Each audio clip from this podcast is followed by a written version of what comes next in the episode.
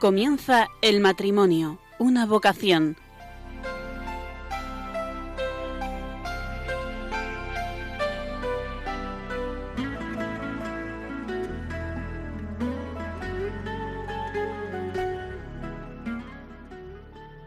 Buenas noches, queridos oyentes de Radio María. Empezamos una nueva edición del programa El matrimonio, una vocación. Gracias por acompañarnos. Esta noche vamos a hacer un programa algo diferente a lo que venimos estando acostumbrados. En este periodo estival, muchos de ustedes quizá ya estén fuera de sus casas. Vamos a echar una mirada atrás a este curso que ya ha acabado. Vamos a recordar aquellos momentos más profundos, más entrañables, más originales, más divertidos. Nos gustaría en este momento abrirles las puertas de nuestra casa para que vayan descubriendo aquello que nosotros mismos hemos estado viviendo. Si ustedes van pasando, van a encontrarse lo primero de todo, emoción y nervios. Cuando hablamos de nervios, no hablamos de esos nervios malos, ¿verdad? Sino de esa tensión eh, hacia arriba, de esas ganas de hacer las cosas bien. Y nos encontramos emoción y tensión cada nuevo programa en el momento en que decimos buenas noches, queridos oyentes. También nos encontramos esta emoción cuando esperamos, a la entrada de los estudios donde se emite este programa, a todos los invitados. Justo los minutos antes empiezan a llegar los WhatsApps, he perdido el tranvía, o las llamadas de teléfono, se me ha puesto el niño malo, o la persona que se va a retrasar. Pues eh, pueden imaginarse, ¿verdad?, estos momentos de, emoción y de, tensión. Eh, también recordamos las pruebas de voz, cómo todos nuestros invitados se colocan alrededor de la mesa y los técnicos hacen las pruebas de voz y ahí hay nervios, ¿verdad? Como decíamos, unos nervios buenos, risas nerviosas. A veces nuestros invitados no saben ya qué decir y nuestros técnicos desde la experiencia les dicen, pues eso no es María, un Padre Nuestro. Qué mejor prueba de hacer, de mejor manera de hacer una prueba de voz. También hay emoción cuando, en el momento en el que las personas que van a compartir la tertulia se presentan y se conocen por primera vez. Van a sentarse en una mesa frente a frente y a compartir temas eh, pues íntimos de su vida familiar y de su vida matrimonial. Pueden imaginarse como es un momento especial. Si siguen entrando en nuestra casa, también van a encontrarse con detalles que ya son familiares del día a día.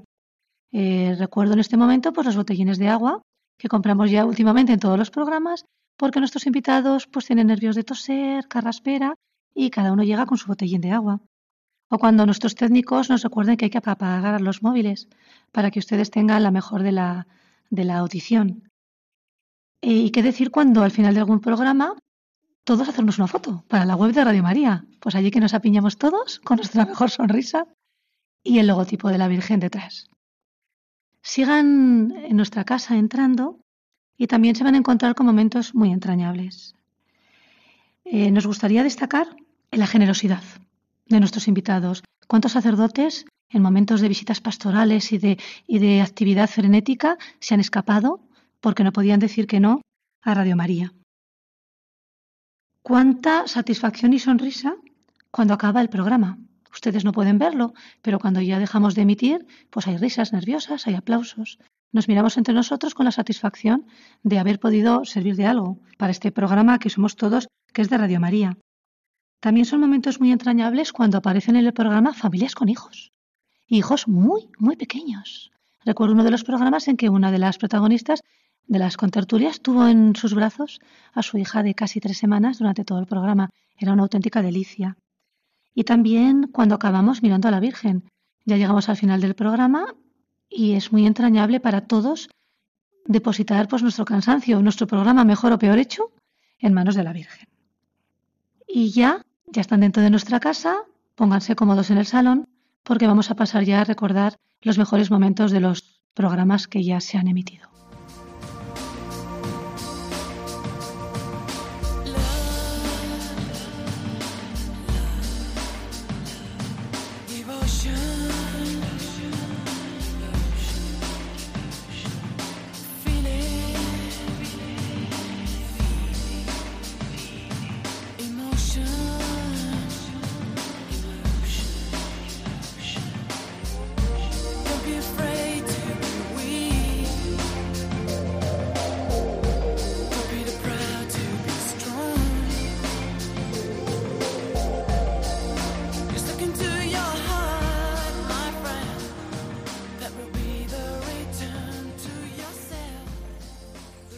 Septiembre del 2016.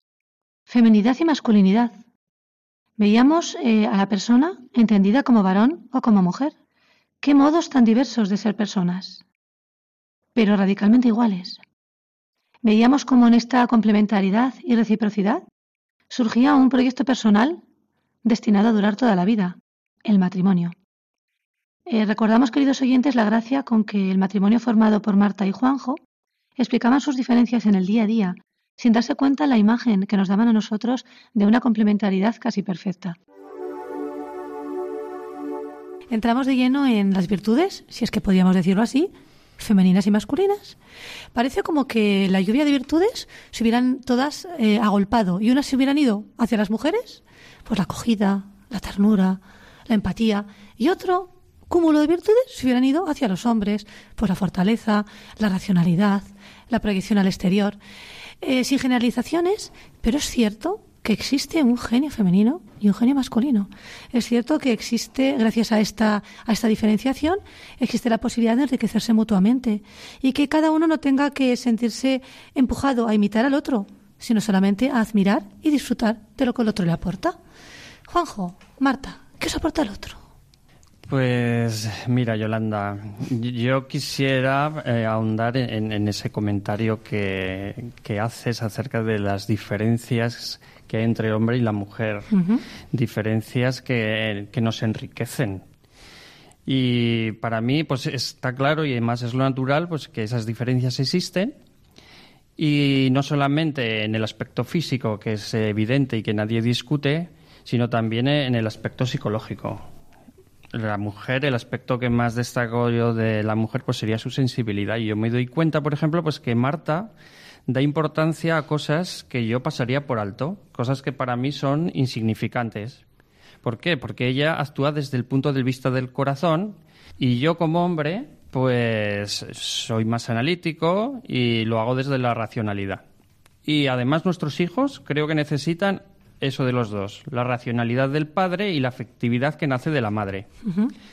Por ejemplo, pues Marta en casa es mm, mucho más exigente con nuestros hijos que yo. Bueno, yo creo que como todas las madres, sí lo... Ahí vamos Marta, con poderío. Pero bueno, ella es más exigente, yo soy más condescendiente. ¿eh?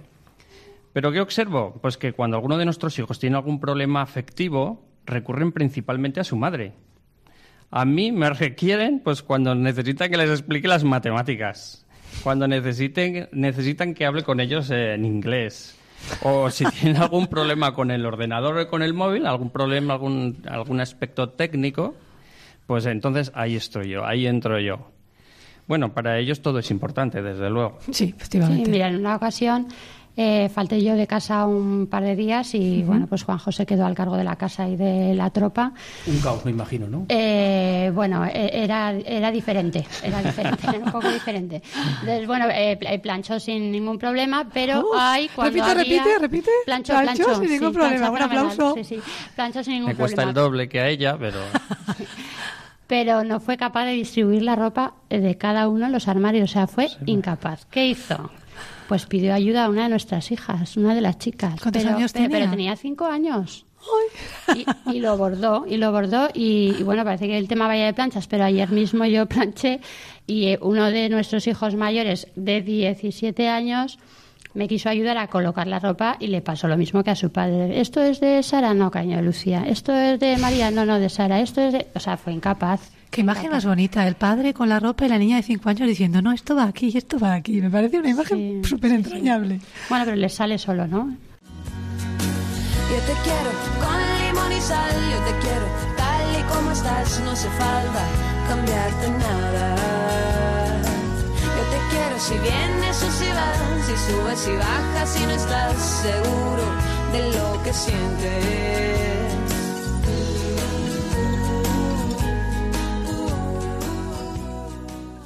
Creó Dios al hombre a su imagen y semejanza. A imagen de Dios los creó. Varón y mujer los creó. Génesis 1, 27. Recordamos la delicadeza con que don Javier Pérez Más explicaba la diferencia entre ideología de género y feminismo. Algún oyente quiere saber la diferencia entre ideología de género y feminismo. ¿Podrías intentar un poquito aclararnos? Hombre, sobre todo si, si caen bien las citas del Papa Francisco. porque tengo aquí, hace poco, preparando un trabajo que tengo que realizar, me venía hablando de este tema, precisamente el Papa Francisco, y estas son palabras textuales suyas, y luego las leo y luego las comento. Muy bien. El Papa Francisco decía que, obviamente, hablando de la importancia del papel de la mujer, que es lo que el feminismo dice defender, pero él decía, claro que hay que dar importancia a la mujer, faltaba más, y su papel en la sociedad y en la Iglesia. Y es indudable, decía el Papa Francisco, que debemos hacer mucho más en favor de la mujer. Y en eso podemos parecer que coincidimos con el feminismo. Pero el feminismo a lo mejor lo hace a veces, parece que desde un complejo de inferioridad, como que para que la mujer suba lo que hay que hacer es ponerse en el papel del hombre. ¿no? El Papa Francisco dice, es necesario que la mujer tenga un peso real en la sociedad y en la Iglesia, pero sin desvirtuar la mujer, sin vaciarla de contenido. Lo que hay que conseguir es que la mujer sea mujer y que el hombre sea hombre no intentar cambiar los papeles. Y en esto la ideología de género evidentemente no ayuda, al contrario. Lo importante es que la mujer aporte la feminidad, lo que es ser mujer, que es algo precioso y extraordinario, a la sociedad, a la iglesia, y que se potencie. Potenciando la mujer, se potencia la familia, se potencia la sociedad y se potencia la iglesia, pero siendo mujer, no jugando a ser algo que no es ser mujer. Octubre 2016. Familia y trabajo. Por supuesto, traíamos a este programa no solamente a personas que realizaban su labor profesional fuera de casa, sino también a voluntarios y amas de casa. Recordábamos la importancia que tenía en la familia nuestras actitudes ante el trabajo, el talante que transmitíamos. Nuestros hijos en todo momento lo captan.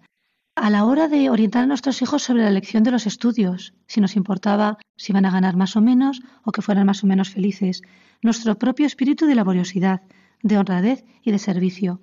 Reflexionábamos entre todos los contertulios cómo todo esto iba tejiendo actitudes y comportamientos en la familia.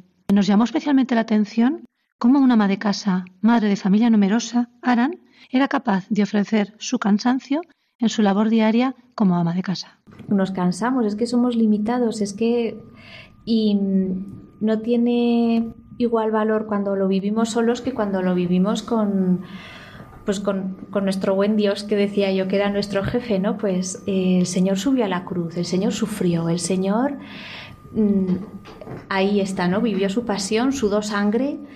Y el saber cuando tenemos estos momentos de cansancio, de agotamiento, de pasarlo mal, de estar en una dificultad que no sabes cómo salir, el ser conscientes de que el Señor está con nosotros. O sea, si somos capaces de elevar la mirada y de decir, Señor, tú estás aquí conmigo. Y yo, más bien no es que estés conmigo, es que me estás haciendo partícipe de tu cruz, el saber que no estamos solos en ese momento de fatiga, de sufrimiento, de, dolor, de cansancio, mm, nos hace llevarlo más ligero. Y luego, pues como decías, ¿no? de ofrecerlo, de, saber ver un, punto, un punto más allá. ¿no? Curiosamente empezábamos este programa sirviéndonos de la liturgia de las horas. Empezábamos así, Señor, que tu gracia inspire, sostenga y acompañe nuestras obras, para que nuestro trabajo comience en ti como en su fuente y tienda siempre a ti como a su fin. Nuestros contertulios no habían, no sabían que íbamos a acudir a la liturgia de las horas y parecía como que estuviéramos perfectamente conectados cuando uno de ellos nos decía lo siguiente.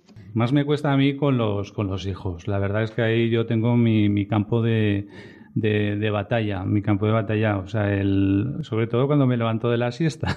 Porque te levantas de la siesta y ya de fondo has estado oyendo a los hijos, el follón, eh, ya sabes cómo te vas a presentar eh, el, el, el, salón que está mangas por hombro, que parece que ha pasado un ejército, ¿no? A, a caballo, por, por tu salón, por la cocina, o sea, un agua que está derramada, nadie la coge, en fin, bueno, que os voy a contar a todos los padres. Entonces, entonces, bueno, pues ahí entra mucho pues mi labor de, controlarme, de tener paciencia, de respirar hondo y uno por uno pues los voy cogiendo y les voy dando una responsabilidad para que ordenen algo y demás. Y luego pues creo que es muy importante el, todo eso pues espiritualizarlo ofreciéndolo, ofreciéndolo y detrás de de todo esto, pues tiene que estar el amor, ¿no? Tanto cuando, cuando lo haces humanamente, psicológicamente, por, así decir, controlándote, como cuando lo haces eh, ofreciendo, ¿no? Octubre 2016. Con dudas, pero finalmente nos atrevimos a tocar el tema de la viudedad. Este programa fue especialmente impresionante.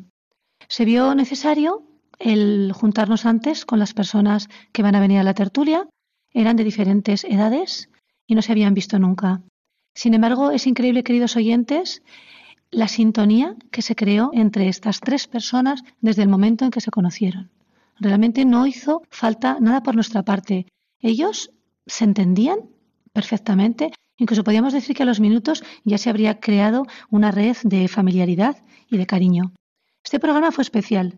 Queríamos eh, hacerlo con muchísima delicadeza, con un talante de absoluto respeto, e incluso teníamos la esperanza de que si alguno de ustedes estuviera pasando por algún tipo de duelo, pudiera servir de alguna manera este programa como bálsamo reparador.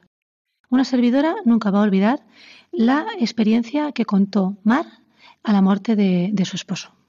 Los cuatro juntos día y noche, diciéndonos cómo podía, lo mucho que nos quería, y estoy muy segura que allí muy cerca del Señor sigue cuidándonos. Eh, Mapi, quiero darte las gracias por compartir todos estos detalles con nosotros. No lo había dicho nadie. Por eso te lo quiero agradecer. Aquí, queridos oyentes, donde la oyen pues tan formalita, porque está un poquito nerviosa por el tema de los micrófonos. Y emocionada. Eh, y emocionada. Eh, es una mujer llena de vitalidad. ¿Cuántos años tienes, Mapi? ¿No lo has dicho? 77. 77, pero, pero desde luego, ya les digo que a pesar de esos nervios, pues provocados ahora por los micrófonos, es una mujer absolutamente llena de vitalidad. También quería agradecer especialmente a Mariano porque, como habrán oído, el fallecimiento de, su mujer, Maruja, está muy reciente, hace apenas un año y por ello, Mariano, estamos agradecidos pues, pues doblemente. Y llega, ¿verdad?, eh, estas noticias inesperadas y de repente os habéis visto solos, pero claro, la vida continúa. En ese, en ese día a día, en esa nueva vida, no os quedáis atrás, sino que sois vuestra vida es fecunda y está llena de, de actividad y de, y, de frutos. Me gustaría un poquito saber en qué os apoyáis y cómo, hacia dónde miráis una vez que, que os ha cambiado tanto la vida. Bueno, yo en mi caso, mm, con cuatro hijos, pues mi vida no podía pararse. Yo el día que falleció mi marido, pues después de enterrarlo, fui con mis hijos y pues lo que hicimos fue celebrar que papá se había ido al cielo y nos fuimos a McDonald's a comer para celebrarlo. Madre mía. en ese momento, pues, nos, me costó mucho, pero yo pensé que era realmente coherente con la situación. Yo les conté a los niños, papá era muy bueno y Jesús se lo ha llevado, pues vamos a celebrarlo. Y bueno, entonces el día a día, pues en casa nombramos mucho a su padre, eh, nos ayuda mucho y le pedimos muchas cosas. De hecho, mi hija pequeña, por ejemplo, en el colegio, pues una vez que tenían una unas reuniones de padres que tenían que ir los papás, no las madres, sino los papás, a contar unos cuentos. Pues claro, mi hija vino un poco chafada y dice, mamá, es que papá no va a poder ir. Y yo le dije, no te preocupes, que papá todos los días te está viendo desde el cielo. Y entonces tú tienes la suerte que tu padre todos los días te ve. Claro, la niña al día siguiente fue a contárselo a todas sus amigas, a todas las niñas, y me llamó la profesora un poco asustada diciéndome que todas las niñas querían que su papá se muriera como el de mi hija para que fueran para que les viera todos los días, que tenían mucha suerte mi hija. Posteriormente se debatía en la tertulia sobre cómo uno puede reaccionar ante la muerte de una persona muy querida, del cónyuge, concretamente. Veíamos cómo había personas que caían a la desesperanza, un mal imposible de eludir. Otros sentían que esto era un castigo de Dios, rabiaban, pedían cuentas, maldecían y con nuestros invitados hablábamos de que para ellos era un medio para santificarse. Escuchen y no dejen de sorprenderse, por favor. Me sonrío porque esa experiencia yo la he vivido con suerte.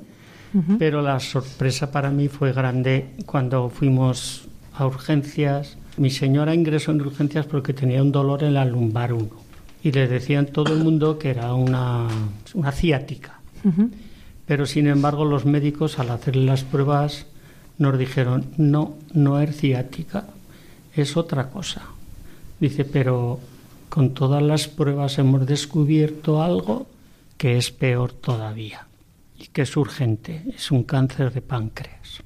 Claro, inmediatamente como tengo una hija enfermera, me dice, papá, ¿sabes lo que supone el cáncer de páncreas? La vida de la mamá es ya la tiene muy acortada. Claro, inmediatamente pues intentamos que todo fuera alrededor de ella lo saludablemente mejor. Pero claro, el dolor de la ciática, que no era ciática, era un sonoma.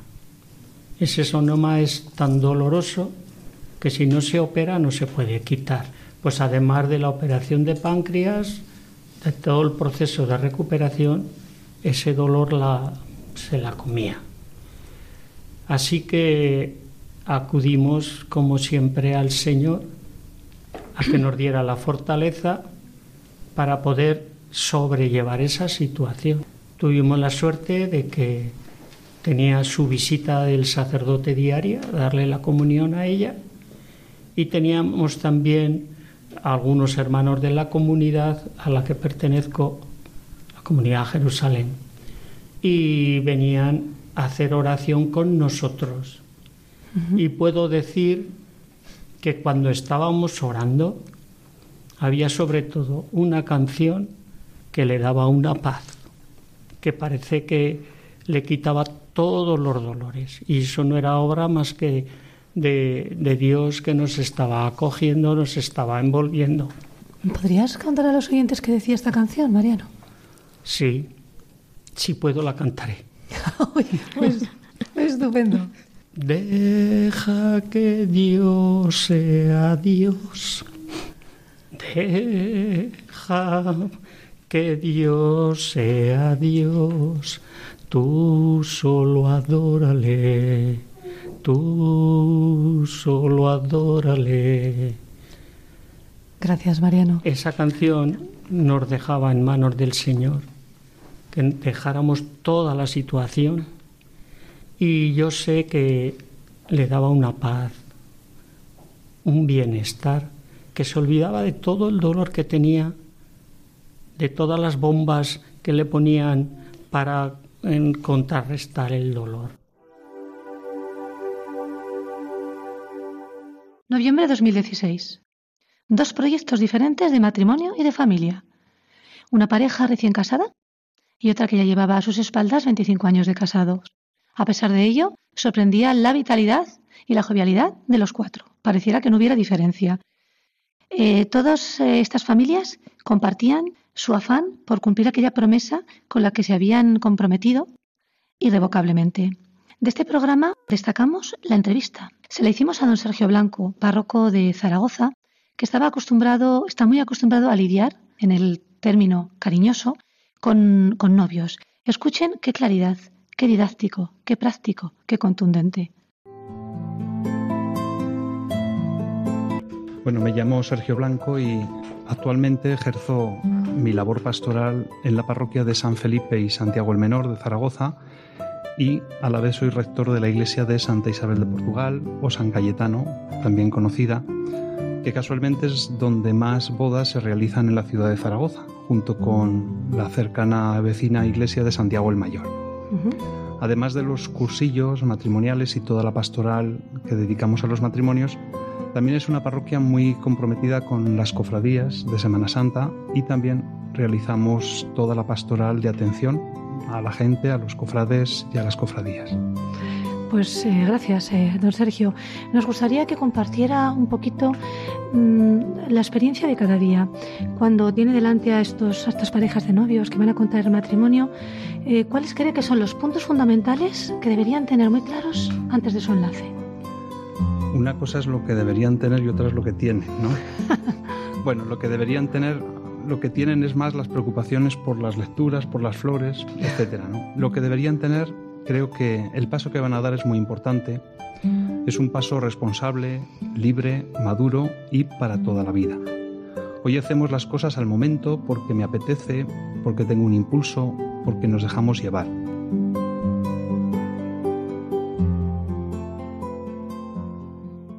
Las parejas que nos acompañaban en la tertulia hacían que el tema fuera fácil y hablábamos eh, cómo Dios realmente se servía de nuestro amor, de su amor, ¿verdad? Para revelarse a sí mismo. Y cómo nosotros, desde el matrimonio, desde la familia, podíamos participar de esa obra creadora. Con qué sencillez y con qué claridad eran capaces de explicar esta idea Vero y José Ramón.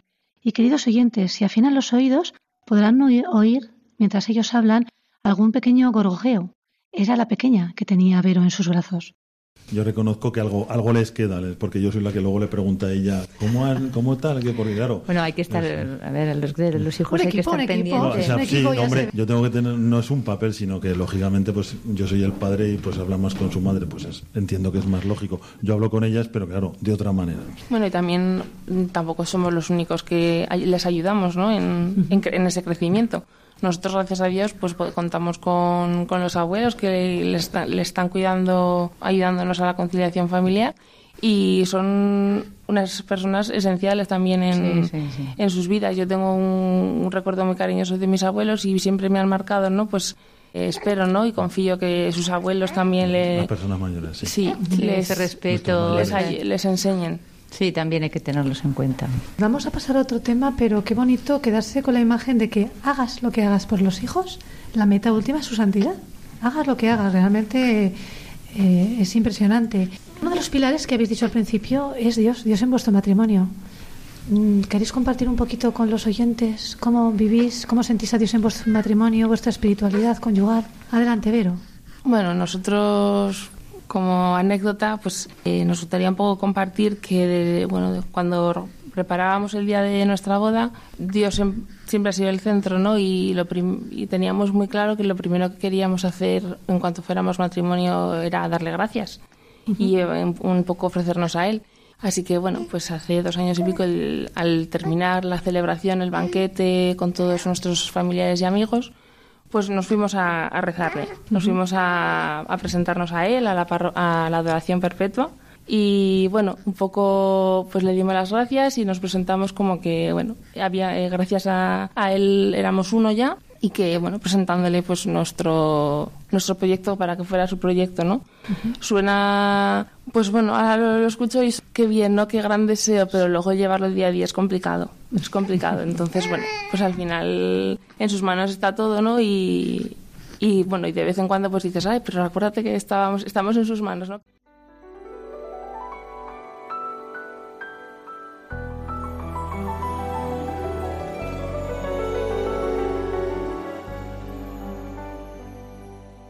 Seguíamos profundizando y nuestros matrimonios se reconocían parte de un plan salvífico de Dios en sus vidas.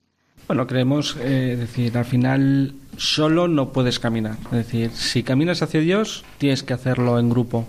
Y bueno, y es, y es maravilloso apoyarte en otros matrimonios, pues porque tienen otra experiencia, tienen otra vivencia, conocen otras formas de hacer las cosas. Al final lo enriquecedor de caminar en grupo es que aprendes el uno del otro. Nosotros en nuestro caso caminamos pues bueno, pues en familias de Betania. Y finalizábamos pidiéndoles a estos matrimonios tan especiales cuáles eran, según ellos, las claves de su proyecto matrimonial. Perdón, abandono en la voluntad de Dios, formación, respeto, confianza, cariño. Y está claro que luego el convivir, o sea, el matrimonio es convivir. Entonces, es decir, materialmente cierras la puerta de tu casa y estamos los dos. Los terceros que vienen son hijos, ¿de acuerdo? Entonces hay que saber llevarlo. Porque cada uno venimos de casas diferentes, o sea, de costumbres diferentes, de familias diferentes. Lo que decía antes el sacerdote es cierto. Eh, es muy importante el amor, esa bendición del amor. ¿eh? En casarse convencido, creo yo, vamos, es fundamental eso, amor. Es decir, querer a la otra persona y que la otra persona te quiera a ti. ¿De acuerdo? Yo lo que considero Estupendo. Ya ven que María está por ahí balbuceando y da mucho gusto oírlo. Y agradecemos especialmente a Vero que está pendiente de los micrófonos a la vez que de atender a, la, pequeña María. Muchas gracias, Vero. Desde vuestra experiencia, en este caso vamos a empezar siempre por el matrimonio más joven, para luego completar con el más talludito, ¿verdad? ¿Cuáles son los tres pilares fundamentales, Vero, José Ramón, desde vuestra experiencia? Uno, yo lo habéis dicho. No dar nada, por supuesto, me parece súper importante, fundamental. No dar nada, por supuesto. El otro podríamos decir que sería otro de ellos y muy, muy importante, es el pilar del perdón. Eh, hay que aprender a tragarse, pues bueno, pues a dominar la soberbia, pues porque es un enemigo. Es decir, siempre va a estar pendiente de que no te acerques, de que no pidas perdón, de que no seas capaz de bajar el genio. Y sobre todo hay que tener cuidado, incluso aunque tengas razón. Es decir, eh, no solamente hay que ir a pedir perdón cuando te has equivocado, sino aunque creas que tengas la razón, eh, si tú tienes más facilidad, baja la soberbia, domínala y acércate a la otra persona. Muy bueno esto que estás diciendo, José Ramón. Eh, Vero, otro pilar. Bueno, pues eh, otro pilar muy importante para nosotros, quizá, bueno, quizá no, el más importante es, es Dios, eh, ya que desde un principio pues hemos querido basar nuestro matrimonio en su voluntad, bueno, al menos eh, lo hemos intentado, ¿no? Y sobre todo adaptándonos a que su voluntad no siempre es la nuestra y que Dios siempre sabe más. Y la verdad es que, bueno, cuando nos hemos abandonado en sus manos, pues todo ha funcionado, ¿no? Todo ha salido adelante. Entonces, para nosotros es muy importante, ¿no? El- la presencia de Dios en, en nuestro matrimonio. Estupendo, el perdón, la presencia de Dios. Nos falta uno. José Ramón. Bueno, podríamos decir que un pilar eh, muy básico también, que nos lo han enseñado ya desde novios, es la formación. Eh, algo que nos han enseñado de siempre es que bueno, hemos tenido un sacerdote que se ha preocupado mucho por nosotros y que se ha preocupado por que nos formáramos.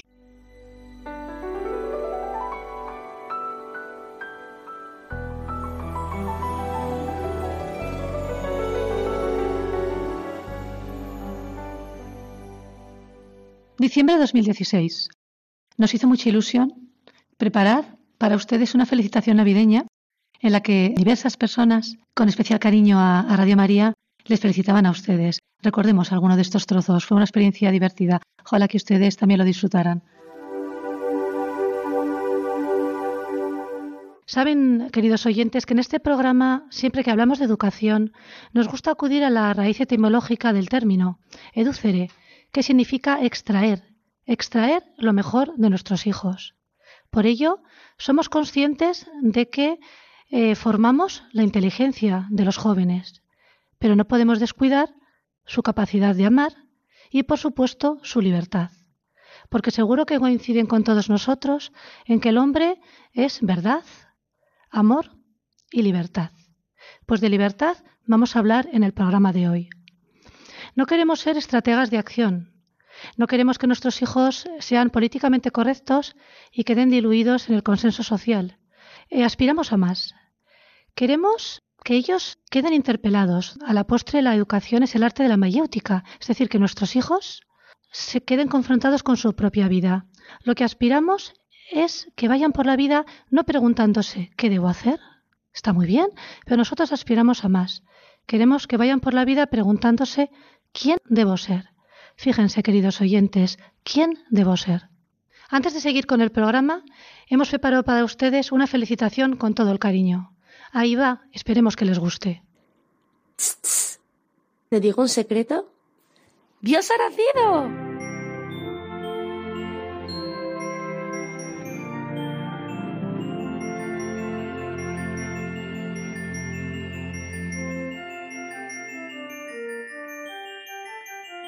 Maranatha es ven Señor Jesús. Venga, lo grito contigo. ¡El Señor Jesús! y últimamente no he tenido muchos momentos para sentarme, hablar con ellos, ver qué tal están. Creo que el mejor regalo para estas navidades va a ser dedicarles tiempo, tiempo de calidad, donde podamos hacer cosas juntos como hacíamos antes cuando era pequeño. Para mí la Navidad es sobre todo un tiempo de alegría y esperanza, porque celebramos el nacimiento de Dios, que es lo que da sentido a nuestras vidas, y el hecho de verle tan pequeño, tan humilde, a mí me ayuda a tener un encuentro muy especial con Él. Por eso estas comidas y estas cenas y estas reuniones que hacemos en familia y con los amigos, sobre todo tienen que ser una oportunidad buenísima para recordar eso, que lo importante no somos nosotros, sino que es el nacimiento de Jesús. En estas fechas tan navideñas nos atrevimos eh, con los hijos, adolescentes y jóvenes. ¿Qué hacíamos con su libertad? Interesante discusión sobre libertad de cualquier vínculo o coacción o libertad para. Interesantes discusiones sobre autodeterminación, capacidad de elegir, responsabilidad.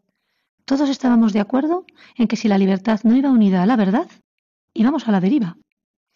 Recuerdo las experiencias de Rocío y Gabriel hablando como padres de cuatro chavales, pero a la vez haciendo referencia a la educación que ellos habían recibido no hace tantos años siempre los ves como que es un don de Dios y, le das gracias porque, porque te los ha regalado, porque te los ha dado, los saboreas, los disfrutas, los, eh, los gozas, pero luego conforme van pasando los años, pues vas viendo que las cosas van cambiando, van evolucionando, vienen dificultades, a veces pues problemas, y entonces el aceptar que, por ejemplo, un, un niño vaya creciendo, vaya teniendo sus propias ideas, sus propias decisiones, eh, sus propias opciones en la vida a las que tú de alguna manera te sientes vinculado, pero también está la parte del respeto, ¿no? O sea que es una confrontación como madre, como padre dura. Entras muchas veces en conflicto, ¿no? Porque al final llegas a la conclusión de que los hijos no son tuyos, los hijos Dios te los ha dado, los ha puesto en tus manos para que los cuides, los eduques, los críes, pero son, son de Él, son de Dios y son pues para que ellos vivan su propia vida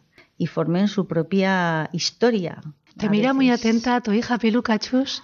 ¿Qué piensas? Porque claro, tú ahora con Paula tan pequeñita, ¿verdad? A lo mejor nunca te habías planteado que a la postre realmente los hijos no son nuestros. Sí, para mí Paula ha sido el regalo de mi vida, una super bendición, porque es lo que siempre había querido y al final pues ha venido y te das cuenta que por mucho que tú quieras, pues si no es el momento y pues es lo que te regala Dios. A mí pues me ha costado, pero al final tenido. Y para mí es súper importante el saberla cuidar, educar, el pienso mucho en mi madre porque la admiro mucho y el decir es que me encantaría educarla de la misma forma que me han educado a mí mis padres, con los mismos valores, con la libertad que me han dado a mí siempre de poder elegir si me equivoco o no me equivoco, pero siempre teniendo en cuenta que con los valores que nos han inculcado siempre vas a elegir el camino correcto. Ojalá fuera, fuera así siempre, ¿verdad? Yo creo que a lo largo de la... Nosotros que también somos pues, padres de niños pequeños, de alguna manera vas replicando un poco lo que has vivido. Es decir, primero has vivido como hijo, ahora te conviertes en padre de unos niños y continuamente vas recordando lo que tus padres hicieron por ti. Y, al final, no sé, como padre, pues sientes un poco que poco a poco te has ido despegando como hijo de tus padres y entonces ya asumes tu papel de padre de tus hijos y luego ya sabes que en el futuro, pues poco a poco te irás despegando de tus hijos, igual que tú te has despegado de tus padres, ¿no? El controvertido tema de la disciplina. ¿Para qué? ¿Por el gusto de que nos obedezcan? ¿O realmente buscamos, tenemos una meta y buscamos un sentido? Eran nuestros propios invitados los que mejor contestaban a esta pregunta algunas cosas de, adolescentes, de, en tema de salidas y demás. Y a mí, personalmente, yo lo digo, igual me equivoco, pero realmente lo pienso. Digo, a mí me, vino muy bien que me ataran corto. Si no me hubieran atado corto, hay otra, yo que sé, igual a otras personas no. Pero a mí me vino bien porque digo, si no, no sé qué habría sido de mí. Porque ya traspasas esa frontera, ¿no? Ahora me estará viendo mi padre. traspasas, pero sabes dónde tienes que regresar. Yo creo que es importante también lo que decías de a mí en mi caso me vino bien, pero, pero a otros igual no, que luego también la educación, uno de yo creo que el arte también de la educación, nosotros por ejemplo que tenemos varios hijos, pues a cada uno le das un poco lo que necesita. Es decir, tienes que ir adaptando lo que tú les quieres transmitir y lo que tú quieres que sean, eh, pues a cada uno, ¿no? Y ver las necesidades de cada uno, las carencias de cada uno. Y entonces también yo creo que ahí tiene que haber mucha actitud de comprender a tu hijo, de entender lo que necesita y de... La educación no es un solo patrón, ¿no? Que hay que seguir, sino que la educación es para la persona y por tanto para cada persona es diferente.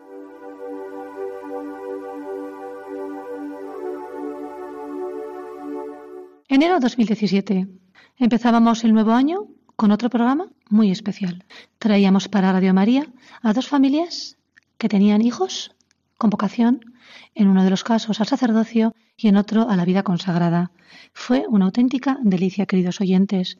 Con ellos estábamos de acuerdo en que apoyar la vocación de un hijo era una gracia, un gesto de generosidad y un acto de fe profunda y de coherencia. Era realmente un triunfo.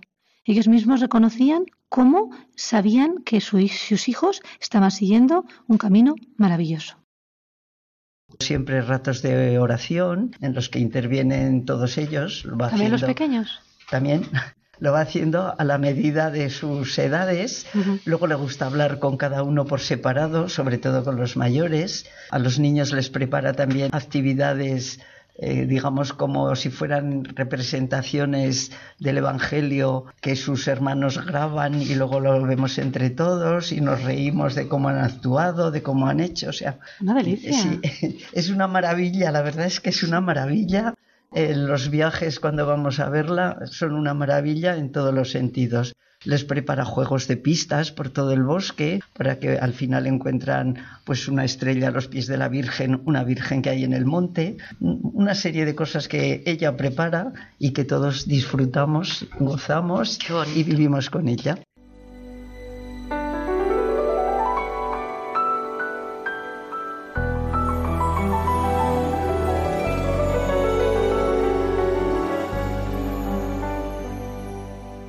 Especialmente emotiva fue eh, la cuña, la reseña que hacía Ricardo, un joven seminarista de primer curso, mientras que su madre, que también estaba en la mesa de, de la tertulia, le escuchaba con los ojos bañados en lágrimas.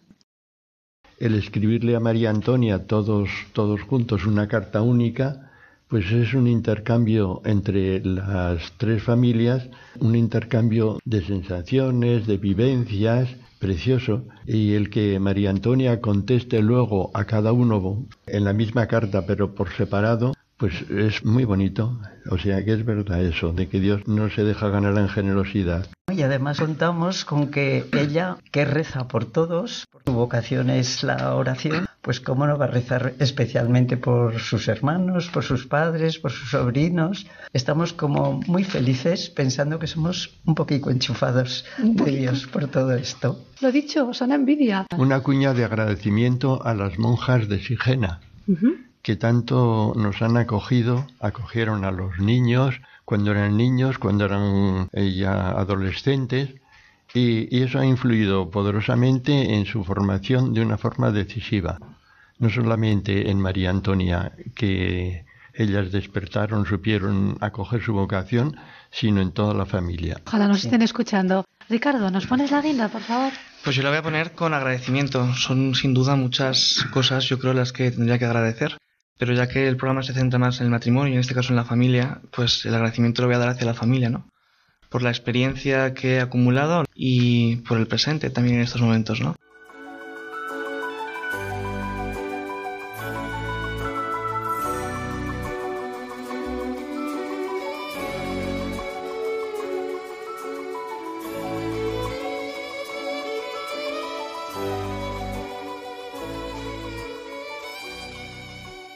Febrero 2017.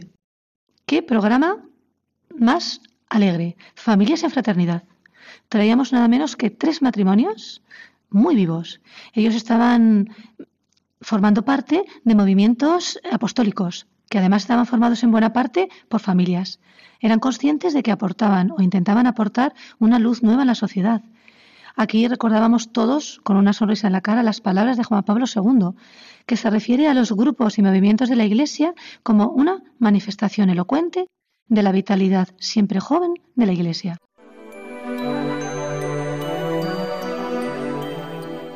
¿Qué les diríais a los oyentes ahora para animarles a vivir su fe en comunidades, en grupos, dentro de la Iglesia? Así, lluvia de ideas, rápidamente. Bueno, yo dos cosas. Una, primero, que ahora que está tan de moda los libros de autoayuda y de coaching, que sepan que el mejor libro de autoayuda que hay son los evangelios. sí que sí, estamos de acuerdo. Fenomenal. Luego, la siguiente cosa rápido es que los hijos, que lo hemos hablado ahora, tienen tres ejes en los que se fomenta su formación, que es la familia, el, colegio, la escuela y el ocio y el tiempo libre. Con lo cual, saber orientar a dónde llevamos nuestro, nuestro crecimiento en el tiempo libre y en ese ocio es lo que va a marcar luego su formación. Estupendo, Javier. Frederic, Cecil. Yo creo realmente que, lo que más importa es que conocer a Jesucristo cambia la vida, nos hace más feliz, nos hace más en paz con el mundo que nos rodea y nos hace no temer el mundo, nos hace amar el mundo y eso en los niños es lo mejor que los podemos eh, transmitir. Fernando Charo. Sí, pues nosotros diríamos que cada familia, en coherencia con la fe que profesa, ya sea en su parroquia o en cualquier asociación o, o movimiento, debe sentirse llamada a ser testigo del amor de Cristo. Ya ven, queridos oyentes, ¿a qué están esperando?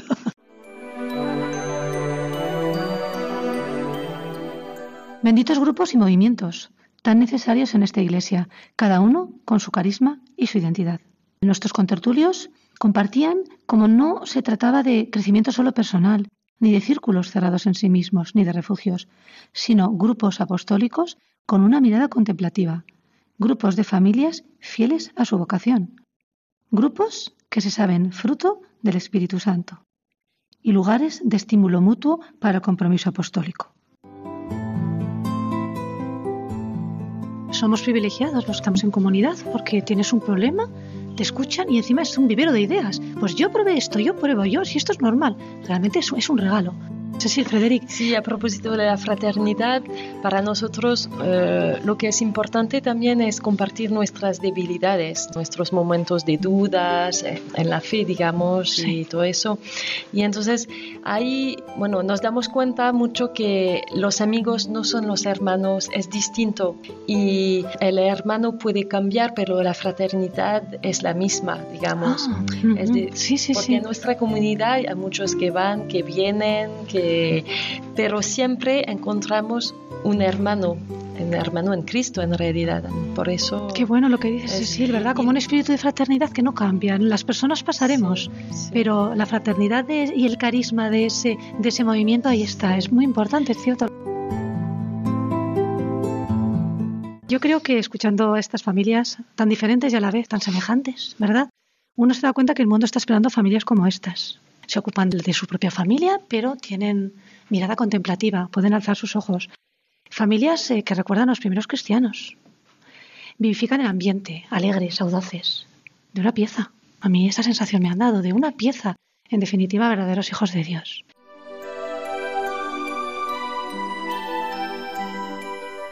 En marzo del 2017 teníamos un objetivo muy claro, valorar la importancia que tiene la enseñanza religiosa en la escuela, concienciándonos todos, no solo los sectores implicados en la enseñanza religiosa, de la importancia de este tema. Animábamos a todas las familias a disfrutar de este regalo y defender este derecho inalienable.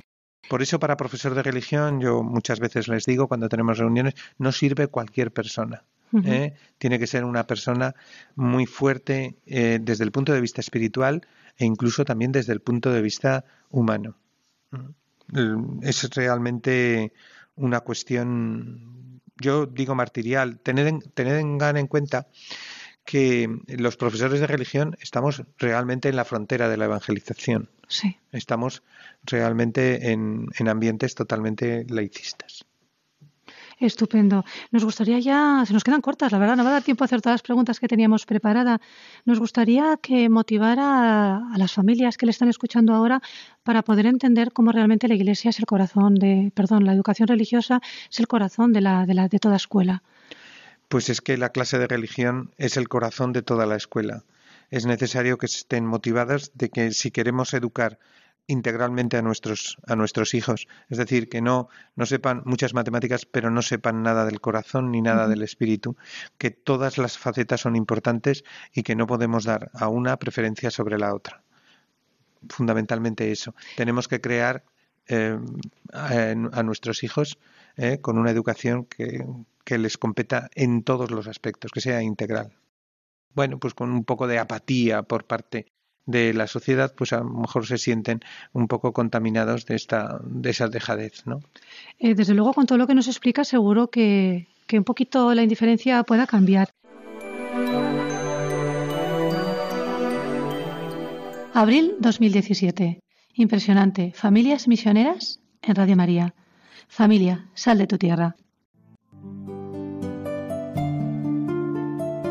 Tienes un castellano muy bueno a pesar del poco tiempo que lleváis aquí. Pero bueno, más o menos. Muy bueno, te estamos oyendo. Cuenta un poquito a nuestros oyentes dónde estudia.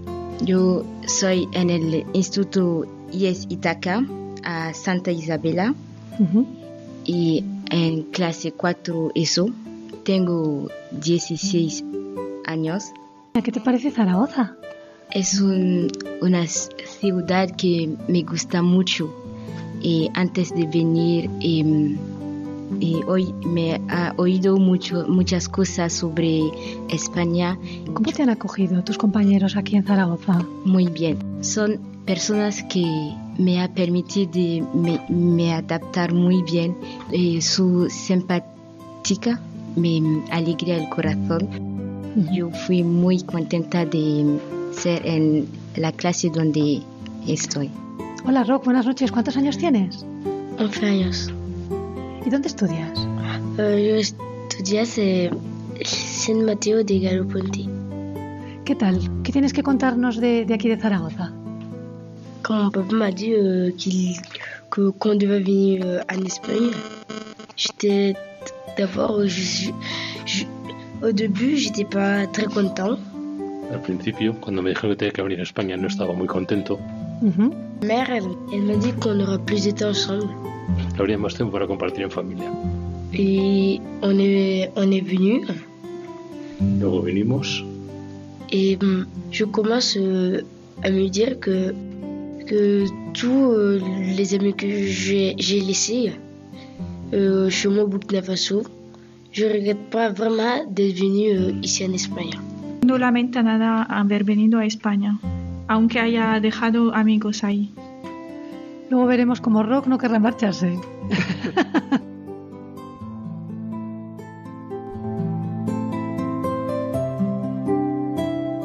¿Qué familias, queridos oyentes? Vienen de lejos, uno de ellos de Burkina Faso. Aquí, lleno de colorido el programa, vinieron con sus dos hijos adolescentes.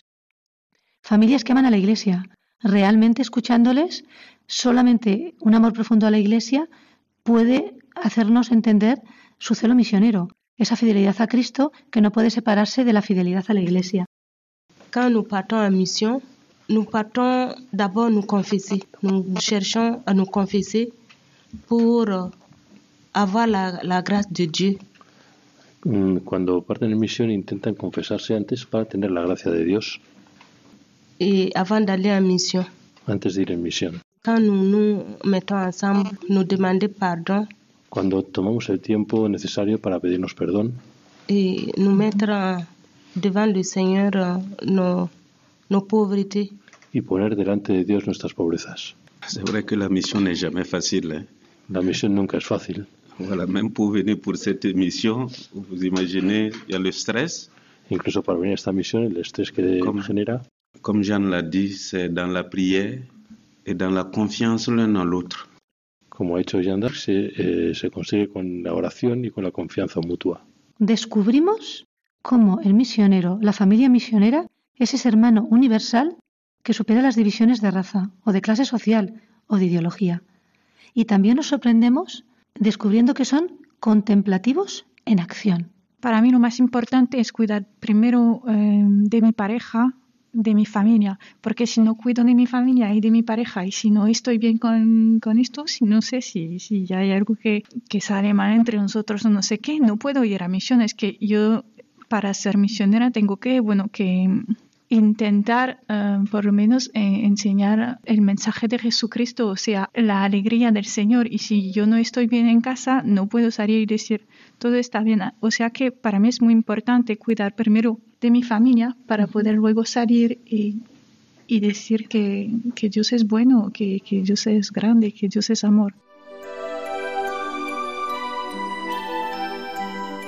Llegamos al final de este programa especial.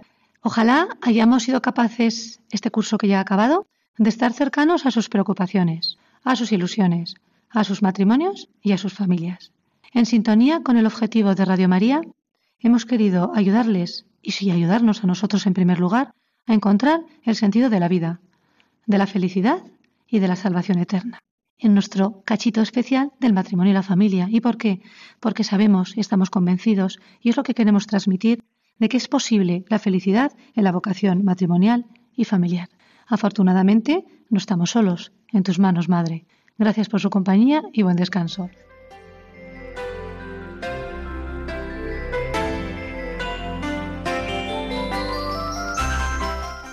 Han escuchado El matrimonio, una vocación